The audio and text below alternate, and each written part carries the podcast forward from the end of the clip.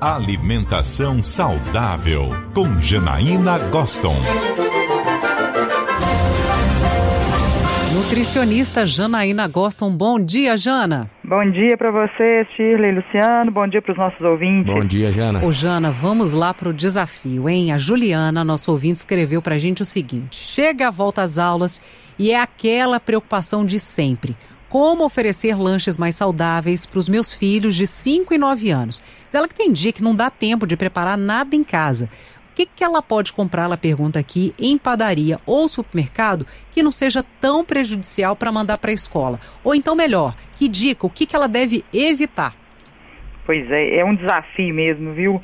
Porque os pais, é, quanto mais filhos, mais planejamento a gente tem que ter para organizar a merenda, né, ô Sheila Luciano? Não é fácil, é. não. E aí, é, é, as crianças nessa fase que ela até fala aí, né, de 5 e 9 anos, mais especialmente a de 9 anos, que principalmente, a gente não sabe o sexo, né, mas se for menino em fase de estirão, é, as meninas também, se gasta mais energia e tem uma demanda maior, às vezes, por, por nutrientes.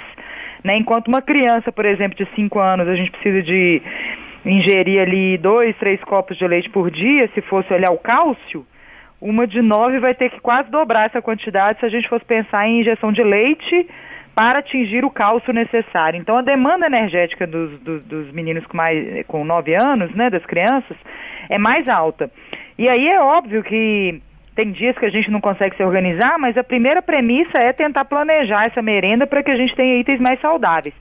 Eu vou respondê-la é, falando o que, que a gente já não deve colocar na lancheira de jeito nenhum, é, que seria refrigerante, por incrível que pareça, isotônicos, que tem pais que colocam isotônicos, que seria tipo Gatorade, né? Essas uhum. bebidas uh, que seriam indicadas mais para crianças mais ativas. Ó, oh, achando que é saudável. Por que, que deve ser evitado, hein, Jana? Porque são fontes de carboidratos para repor energia que se perde durante o exercício. E aí a gente precisa entender, Gile, que esse lanche, se a criança fica meio horário na escola, ele é um lanche que não precisa ser enorme. Ele é um lanche para a criança não ficar muito tempo em jejum, ela ter participação com os colegas. E aí, obviamente que ter alguns itens de nutrientes, principalmente, né, os, o carboidrato, que aí então está presente, por exemplo, no refrigerante, no isotônico, mas uh, não seriam fontes primárias, assim, a gente falaria assim, ah, o, açúcar vindo, por exemplo, de uma fruta, é muito mais saudável do que a gente colocar o açúcar vindo do refrigerante, né? E o isotônico, ele é também fonte desse carboidrato simples, que a gente indicaria mais para aquela criança que fica na escola a tarde toda, mas depois tem a escolinha de futebol, a natação, ah, que tá. ainda é em seguida. Mas o isotônico não seria indicado para a gente colocar na merenda escolar como um suco, né? Como muitas mães. Além dele ter mais sódio, alguns eletrólitos aí, que não seriam indicados para quando a criança não está tendo esse gasto tão alto. Na lista do que não colocar, é lógico que você vai colocar os biscoitos recheados, óbvio, né? Sim, isso. Aí as bolachas, que você sabe, Chile, que aí a Juliana deve estar tá assim, gente, será que não tem nenhum biscoitinho que eu pudesse resolver minha vida ali é.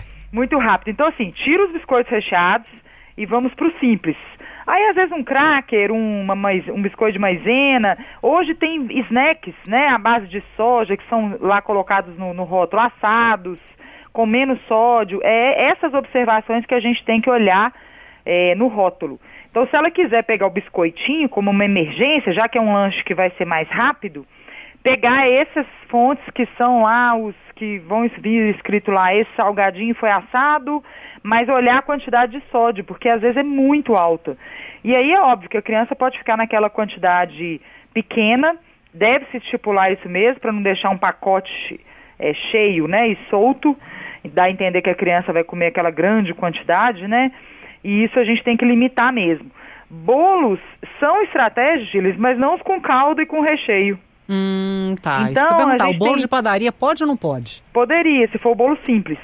Então o lance está sendo é que às vezes a gente educa as crianças com o quê? O bolo com calda, né, de chocolate, aquele bolo de aniversário. E aí o bolo simples não é problema nenhum. É uma fonte alternativa que substituiria às vezes aquele sanduíche, se a gente fosse pensar na, na via mais Saudável seria um pão com um patezinho de frango, às vezes com uma geleia ou com uma pasta de amendoim. Fazer esses lanchinhos, os variando os tipos de pães, pão sírio, pão de forma, pão integral, é, até a bisnaguinha Seven Boys lá, que é aquele padrão que a gente conhece, pequenininha, né? uhum. Então, assim, é óbvio que isso é a alternativa que ela planejou. O que não planejou, a gente poderia, sim, pegar uma fatia do bolo, é, colocar numa, numa merenda, aqueles bolinhos prontos, mas os mais simples. E, em hipótese nenhuma, pegar os salgados fritos.